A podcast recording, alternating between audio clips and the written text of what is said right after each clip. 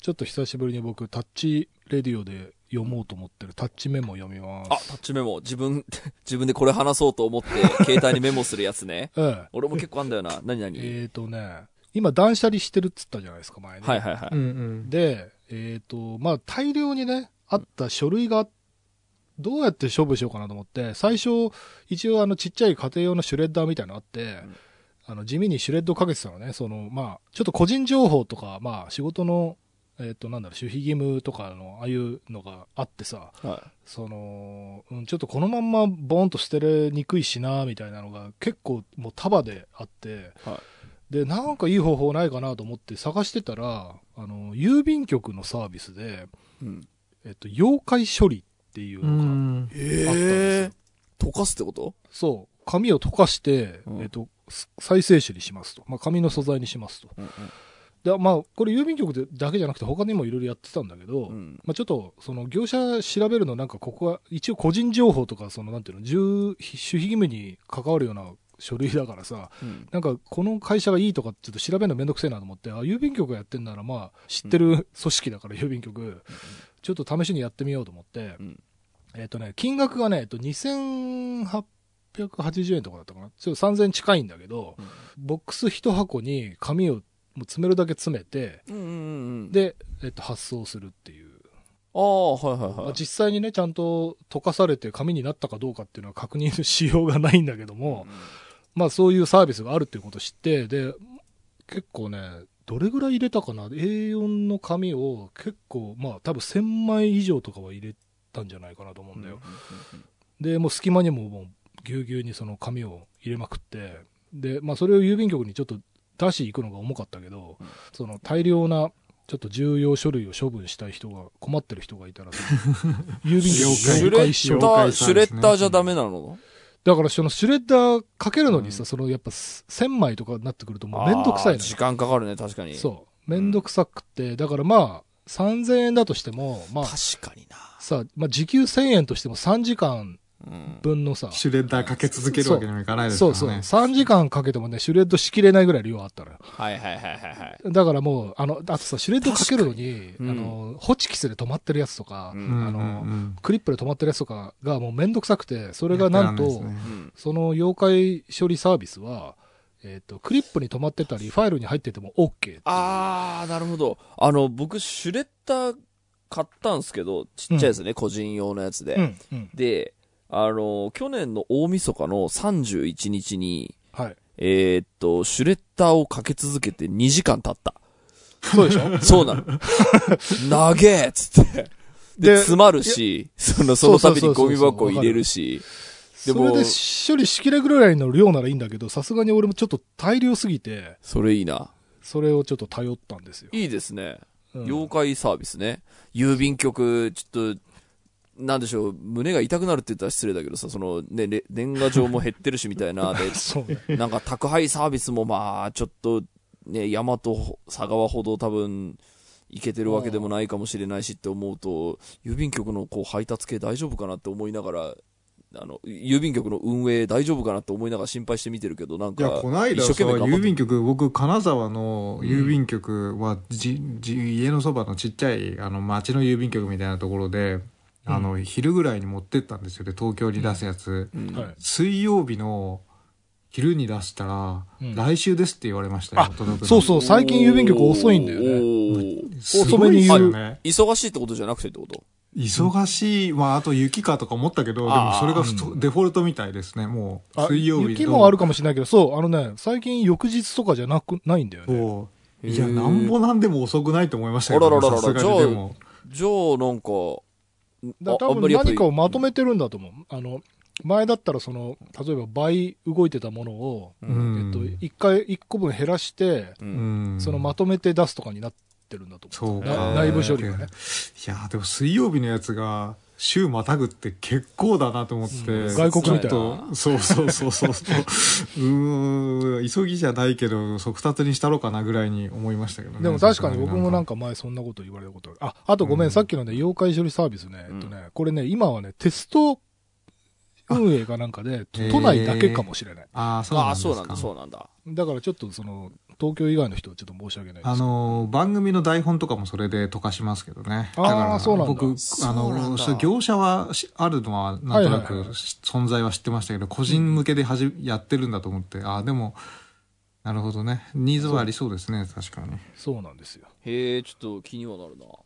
さあ、うんということで今週も始めましょう。はい。田代智和と。田淵智也のタッチレディオ。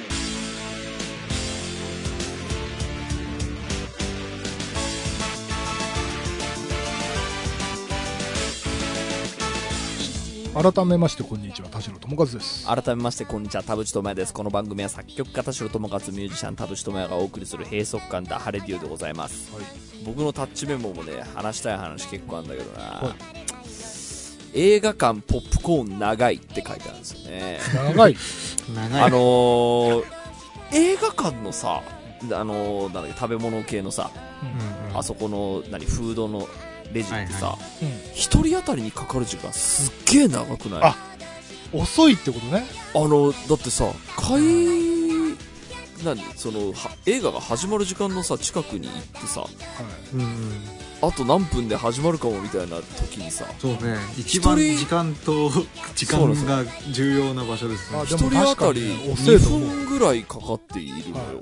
はいで、なんだろう、その、どの列の人が、えっ、と、2分で終わるのか、どの列の人はうん。5分かかるのかが分かんないから、どこに並んでいいか分かんないですよね。うん。いやストレス溜まりますね。そうであれがあるとやっぱり映画館行く時にはあのポップコーン買うのやめよとかコーヒー買うのやめよとかうん。ビール飲むのやめよって思うと結構顧客を失っているのではってちょっと思ったんですよね。失ってると思う。あれなんであんなかかるのかしら？なんかまあ理由があるんだろうけどね。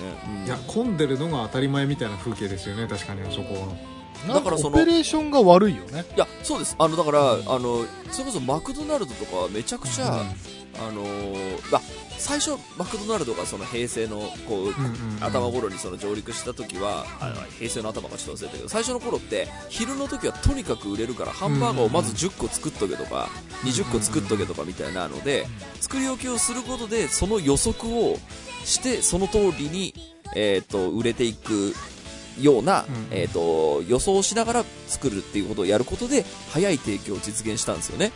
うんみたいな話で、なんかポップコーンこれぐらい出そうだから、とりあえず作っとくかとか、ホットドッグ出そうだから、とりあえずレジの中、あの、レンジの中入れとくかみたいな、なんかその辺はできないのかなってちょっと思ったりもしたところもあっいやポてッ、プコーンもあのホットドッグも全部作り置きじゃないですか、うんそうですね。よ予想だけじゃない？あのそう、そうですね。いやそれで言うと、俺、あの、店員さんってさ、エキスパートみたいな人見たことなくない？なんか、いや、わかか全員バイト始めて1ヶ月みたいな感じしない？そうなんです。ちょっと、これでディスみたいになったらちょっと失礼だいや、でもさ、俺本当ベテランを見たことないんですよ。うん確かにね。す。ごい。そう。でね。なんか、炭酸系のドリンクとかもさ、うん。なんかその、シロップみたいなの入れて炭酸入れるだけみたいな、なんか、うんまあ、言い方悪いけど、本当に、こうぶ、学芸祭レベルというか、なんかうんうんうん、誰でもできそうなのに、うんすごくオペレーションが悪いのよ。なんか、あそこだけなんかディズニーランドみたいな感じですよねなんか わかんない。ディズニーランドの売店がわかんないけど、なんか、なんか、あのその簡単な作業をなんでそんなにダラダラやるのみたいな。なんかコンビニとかファーストフードのあの、キビキビとしたオペレーションみたいなうんのとは違うファンシーなファンタジーな感じしますよねあそこ。そうですね。なんあ、か、なるほど。あの、いや、なんかそれは、あの、ゆったり、その、順、サーブをする店員さんっていうのは必ずしも悪いわけじゃないんですけど、あの、うん。時間との勝負だという商業施設において、そうそうそうそう。な、なんか僕、あの、飛行、空港とかでも思ったりすることなんですよね。うんうん。あの、空港の、なんか、ちょっと、ラーメン屋でも入るかって言って、ラーメン屋入ったのに、提供が20分かかるっていう時に、20分バッファ取って空港来ることあんまないぞって思って、そうその、それでちょっと泣く泣く諦めてキャンセルして帰ったことも昔あってなんかそのここだとこれぐらいの速さで出さないとまずくないみたいな。でも今のその空港って聞いて分かっちゃったかも、やっぱ他に選択肢がないから殿様商売なんだ。って仕事みたいな映画館とかだってさ基本食べ物飲み物うん。基本は持ち込み禁止じゃない？持ち込み禁止ですよね。でそこしか買う場所がないからうん。仕方なく並んで買うわけじゃん。でうん。空港もそうじゃん。もうあのそっから出られないからそうね。空港内で食事するしかないから、うん。その急いでも急がなくても別にお客が来るわけだよね。そうね。でこれあのなんかほらお役所仕事がよくディスられるのと一緒でさもううん手続きせざるを得ないから。そうね。だからでも、そう、お役所仕事なの、そう、余裕ぶっこいてるのはまあいいとして、それでも買う人はもちろん買うんだけど、うん。それで買わないっていう、その、うん。えっ、と、いやもちろん出るよ。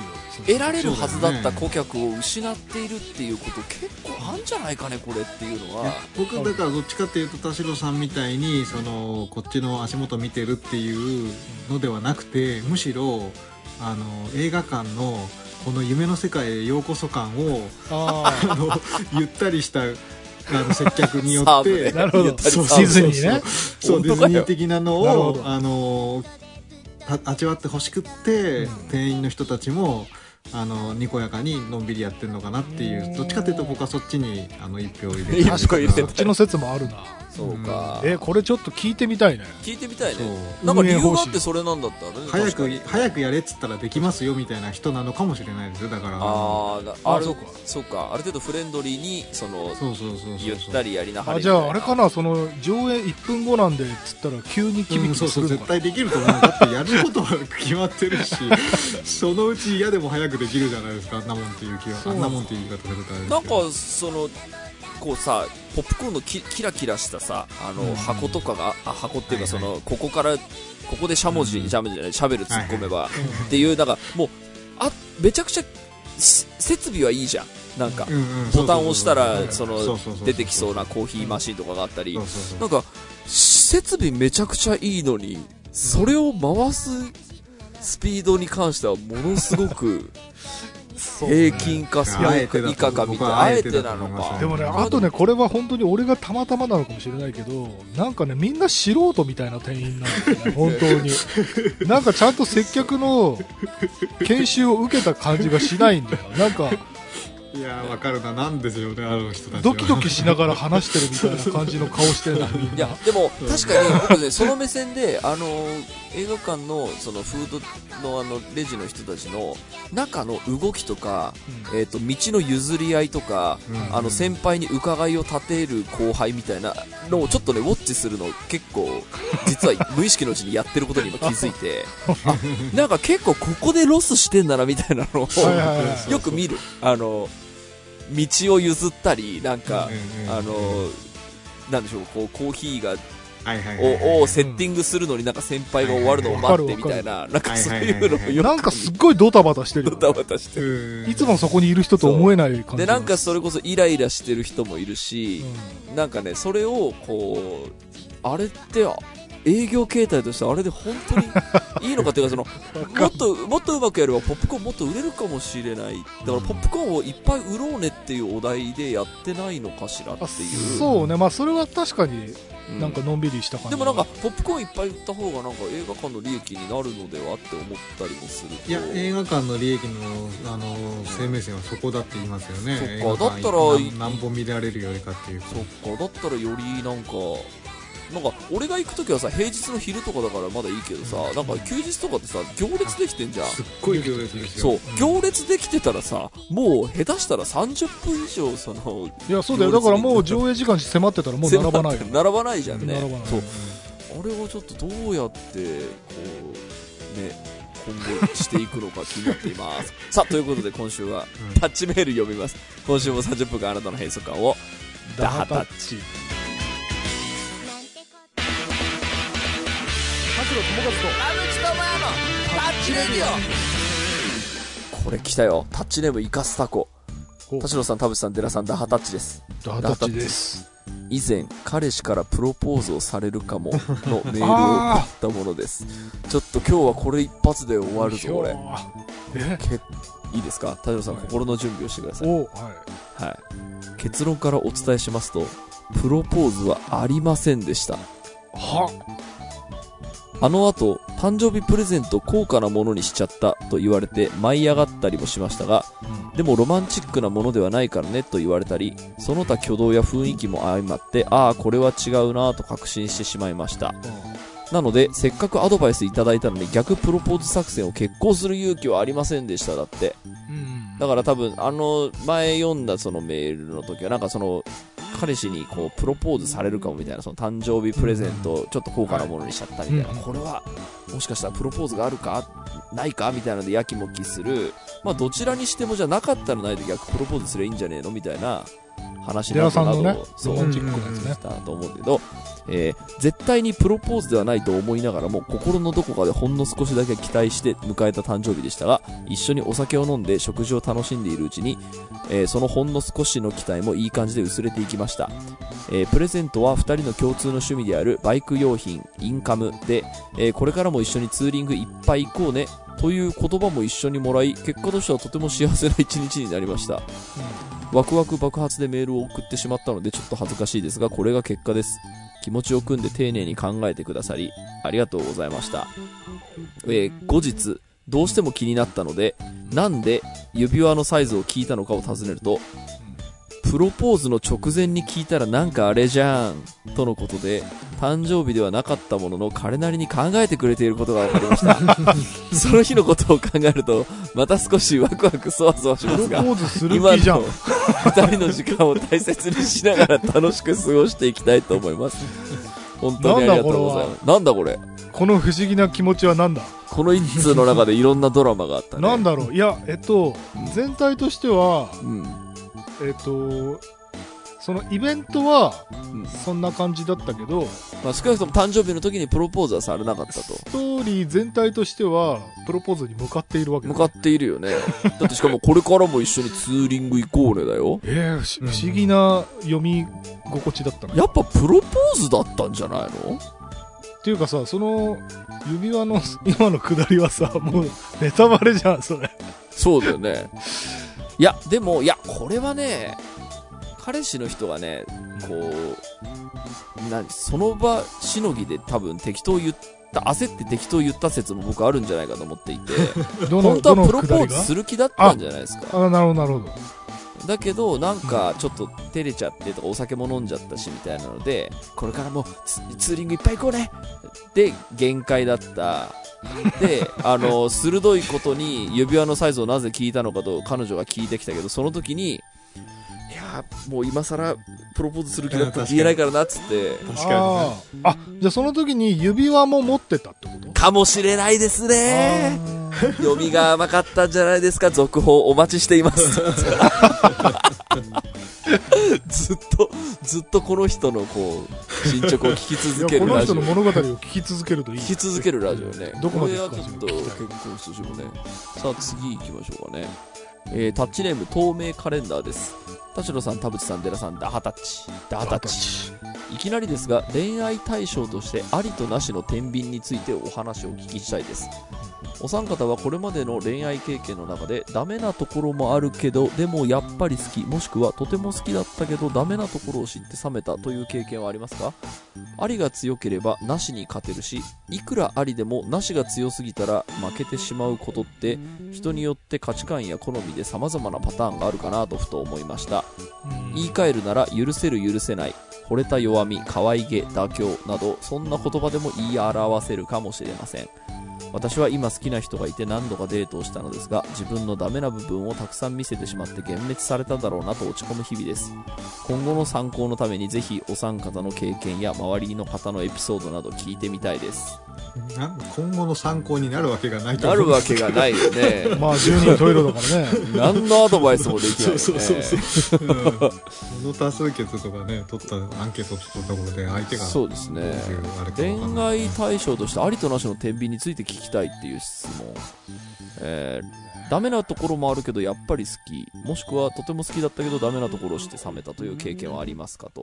まあ、だからこう相手加点法で見る人か減点法で見る人かど,、ね。どっちと付き合うべきかみたいな自分が決める指針として考えといた方がいい気もします素晴らしい、ねめちゃめちゃ鋭い意見ですコねップの水半分そうそうそうう。そう、うん、これこれだけしかないと見るかこんなにもあると見るか、なんかだからあんまり要はマイナス思考の人とはうまくいかないというかねそうね。結気が合う局やっぱのかもしれないし。価値観の相性ぐらいしかなんか説明できることがないから。あでもね、それで言うとね、俺の周りであの、もう結構、バツさんとかでね、あの経験豊かな、こう、まあ、恋愛とか結婚とかの、こう、経験豊かな人がいるんですけど、話しててやっぱ思うのは、あの、ひどい裏切られ方したりさ、あの、うんめちゃくちゃこう、なんていうの、自分が、まあその人がちょっとピュアすぎる人でさ、割と周りになんかいろいろこうやりやられちゃうタイプの人なんだけど、その人からすると、もうなんか騙されない、この人が自分のことを騙さないんであれば、もうそれで十分みたいな。うんいやわかるよわかるよ。線引きがね、どんどんね、なんていうのかな、ミニマムになってくるんだよ。ね。で、ね。多分若い頃は、その恋に恋しちゃう頃みたいなのは、多分、こうだったらいいな、ああだったらいいなって、たくさん、その、こうあってほしいっていう要素が、たくさんあるかもしれないんだけど、ひどい目に遭い続けると、あのもう1個あれば十分みたいに、あの、なんなら99ダメでも1あれば OK みたいになっていくところもあって、これはその人のやっぱ人生経験によるから、なんか99そのダメっていうのが、えー、と気にならないそのダメなとこあるんだけど気にならなければ多分大丈夫だし99嫌なことがあるっていうことも、まあ自分がここはサポートすりゃいいかって思えれば多分大丈夫だしっていうなんかそういう話な気がするんですよね。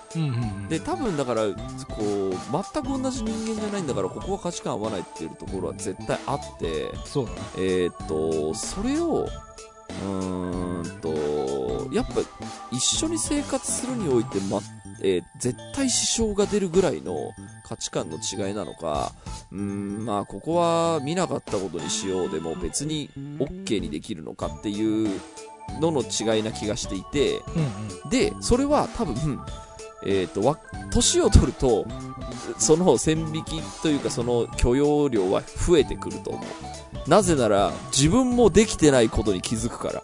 その、自分もこの子ダメなとこあるしなっていうので、その、ひだからそれこそさっき言ったその人って違う人間なんだから、あの、ズレあるよねっていうので、えー認め合えるようになってくる。ただ若い時って、これ恋愛だけじゃなくてそう、もうそうですけど、自分の思い通りになれまんでいる確率が僕高いと思っていて、はいやっぱ世の中が自分と同じ人間だと思いすぎ、まあ、か、か、こう理想理がいろいろ要素。があってほしいとそかね、だから自分の思い通りになってほしいとかその自分の価値基準が世界の全てだと思っているのにそれに合わないなぜムカつくって多分なるから喧嘩したりうん。なんか揉めたりするんですけど多分年取ってくるとあの自分の思い通りになるなんてことはないっていうのを前提で人を見れるようになるからそうなるとなんかちょっと違うっていう時にこれはうんと例えばめちゃくちゃ綺麗好きな人が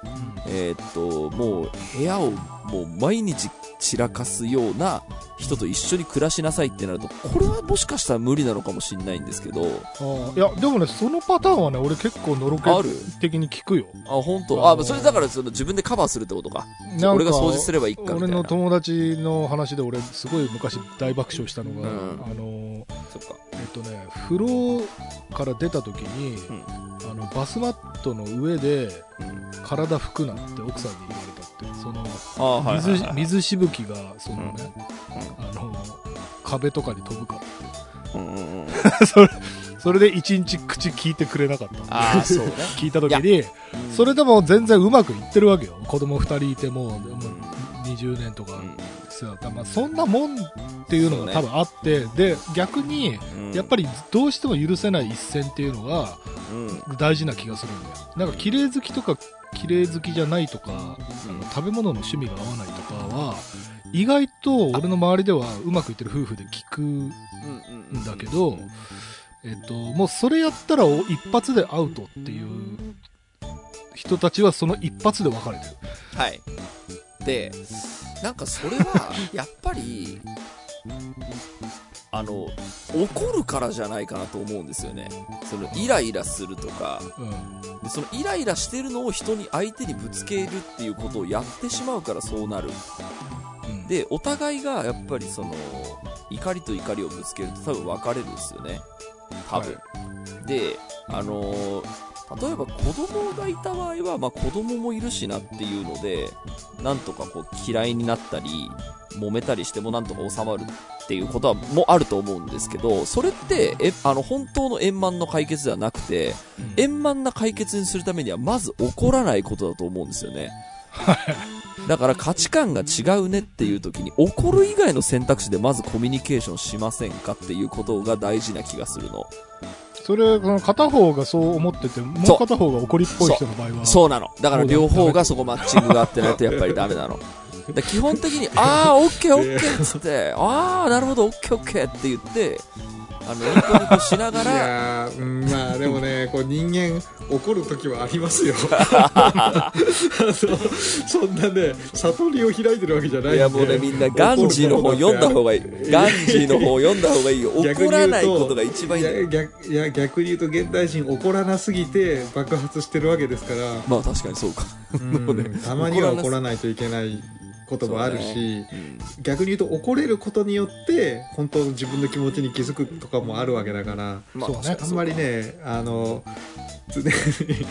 怒らないそう怒らないことがあの円満の秘訣ですみたいになってくるとうん本当にもうあの植物人間み、たいななんか、その相手を、相手を構成したい。その、例えばじゃあ、部屋を散らかす人を、じゃあ片付けるようにしたいっていう時に、怒りで立ち向かってもダメなんですよ。それはそうそうなの一緒にどうやったら綺麗にできるか考えよっかみたいな。うんじゃあこれゲームだと思ったらどうでしょうみたいな。じゃあ部屋を片付けるゲームを毎日するようにしましょうみたいなので解決するかもしれないし。だからうん何はともあれその価値観の違いを怒りで対応しに行くっていうのは僕はあんまりいいまあ、ことない。っていうかあそ怒ったままじゃ解決しないっていうそうそうですね話であってそれはそう怒ることによってあのフラグが立てばそれをどうやって回収しようかですからうん。そうだから、まあ、怒っても、じゃあ100歩譲って怒ってもいいんだけど、ちゃんとその後に謝れるかどうか。いや、怒ったのは悪かった。そうそう何が、何をともあれ怒ったのは悪かったっていうことを言えるかどうかが大事ね。で、だけどそう謝りたくなる人かどうかも大事じゃないですか。謝りたくない相手もいるじゃないですか。いや、もう、だそれはもう結構関係が破綻それはもう、もうしかけてだからダメなんですだからそのもうこいつには謝結りたくもないなってなったらもう終わりが近い。局そうなのだ。結局だからマッチング、その価値観で全てが説明できちゃうから、その、なんだろう、これだったらあり、これだったらなしみたいなのってなかなかこう、なんだろう、明文化したところで、結局その人の価値観が合ってれば、ズレがあっても、まあ、オッケーオッケーにできるかもしれないし、それはいまやあ、そうそう。だからさっき言った俺がその、これを超えたら一発アウトっていううん。話で、うん。えっと、俺が周りでその離婚とかで聞いてる話だと、やっぱり不倫とか、うん。あの、その、まあ、愛人とか、まあ、浮気とか、その、その類の、そこは、その、もう、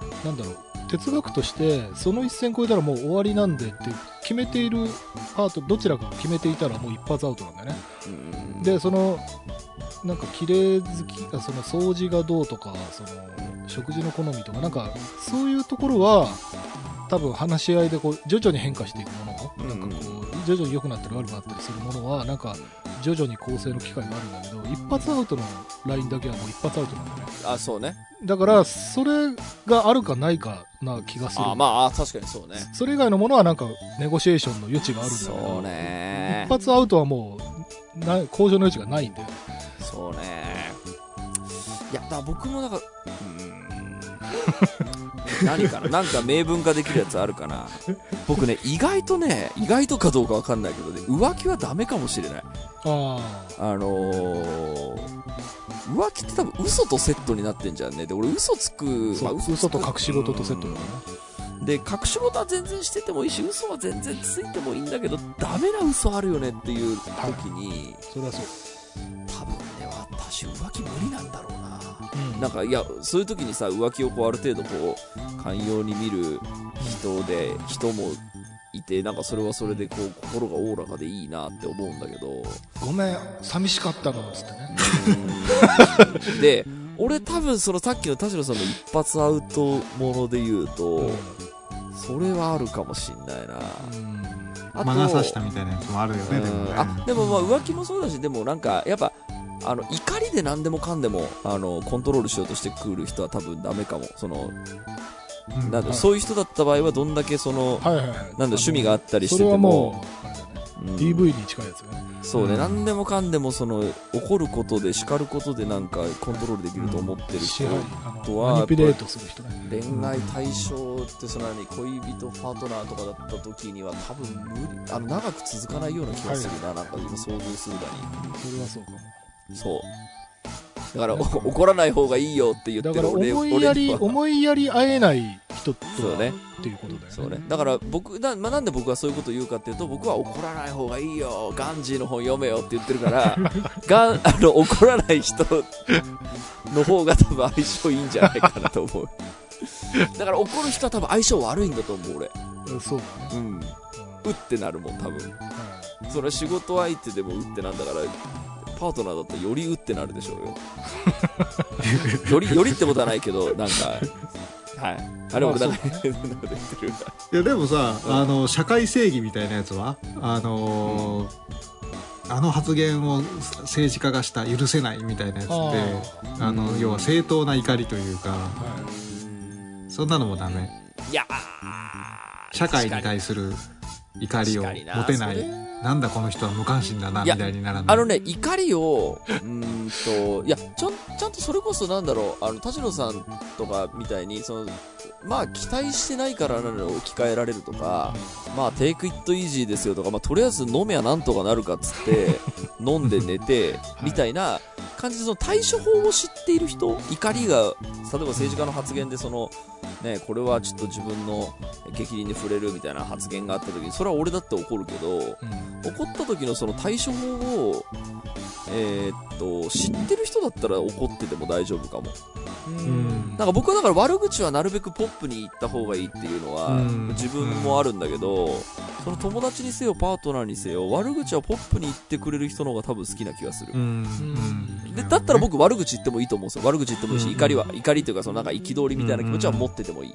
ただそれをうん。なんか結局ポップじゃないいい口で言い放ってそれで なんかいい気になってね。同じレベルで戦われるともうちょっとねうん。ついていけなくなっちゃいますよね。だからやっぱそのお前が怒ってねる対象と同じだよそれだと。そうなんですよ。だから政治家に対して文句言ってる人たちのやっぱさあのやっぱツイッターで散見されるあの怒り方ををするような人があのパートナーとかだったらちょっと辛いかもな、マスゴミって言い始めたら終わりああそうですね。辛いですね。だ確かにでもその使ってほしくないさうなんかネットミームとかなんかありそうな気がする。俺が今言われてちょっと思ったなうん。なんか俺意外となんかあの嫌いなネットミームとか嫌いなスラングとかあって。うん。それ使う人なんかなんだろう何でもかんでもほら神とか言う人がってはいはいはい。ちょっと言ったら失礼かもしれないけどはいはいちょっと近い人が使ってたらダメかもな。意外と意外とたくさん出てきそうな気がしますけど。ねあのあれはなんかそのさ、えっと、最初はそうじゃなかったのに、ん。徐々になんかこう変化していく精神状態で、うん。なんかカルト教団とかに入っちゃった場合とかはどうする？その人を救出するまで付き合うか距離を取ってしまうかなんかでもそういうその新興宗教に限らず一定の宗教性を持った人をうん変えさせられたこと変えれたことってないんですよね。うん。僕お袋の反ワクチンですら変えられなかったから。なんかでもドキュメンタリーとかたまにあるじゃん。なんか15年の戦いとか言ってこう、私ね多分それ諦めちゃう。多分。宗教性が違ったらあこれダメだみあ手引いた方がいいやつって。あ多分自分の方が可愛いから、そうかそうかうん。えそれやらない？田代さんどっち？いや、わかんないな。俺そういうことにあったことないけど、でもたたまにそういう映画とかの実話があるじゃない。まあなんか陰謀論的なのも含めるとね娘結構ありそうですけそどう娘とかがなんかその連れ去られちゃって、うん。なんか少しずつ家族であのなんとかして洗脳を解いて連れ戻そうみたいなので15年かけて連れ戻したのが、うん。まああれはさだから家族だからまあ頑張るんだろうけど、うん。まあ、パートナーもまあ家族といえば家族じゃない？でそこにそこまでがまあ頑張れるかなっていう。えねちょっと無理かも。なんかそこまで頑張るあのひ人のために頑張るほどちょっとね解消ないかも。これ友達でもそうかも。友達もそう、はいはい、うん、そまあ自虐に行かなくても、まあ、それほどまでに強力なものあのであるということでもちろんだから最初はやるっすよ。その僕はそのおふくろになんとかワクチン打ってもらいたいからそのなんか、まあ、こうこうこうでこうでみたいな。あなたが見てるのはこれ多分嘘でこうでこうでって、まあ、もちろん結構時間かけてやったけどやっぱ時間かけて無理だったら、やっぱどっかのタイミングで無理だまあそうね、確かにね。ある程度やった、まあそあるれはあ程度やるる程度やったってことだからね。ある程度やる。それこそなんか、あの、結構そのね、仕事とかでも、あ、この人にこうやって向き合ったらもしかしたらいい方向になるかもと思って、うん。向き合って、えーっと、しばらくは結構頑張れる。うんあの、もう、もうちょっと、あと2ヶ月頑張ればなんとかうんなるかもみたいなので、うんそこぐらいは頑張れるけど、ある日急に、あー無理ってなると、で、こう、うわね 飽きる性まあ、格かもしれない。そうね。やった上でそれなら、いや、全然誠実な方だと思いますよ。そうね。さあ、今度何の話からこれになったか。恋愛対象としてありかなしかね。まあね。はい。えー、やっぱ価値観が合う人とね、こう一緒にいた方がいいんじゃないですかね。ね。はい。ということでありがとうございました。ありがとうございました。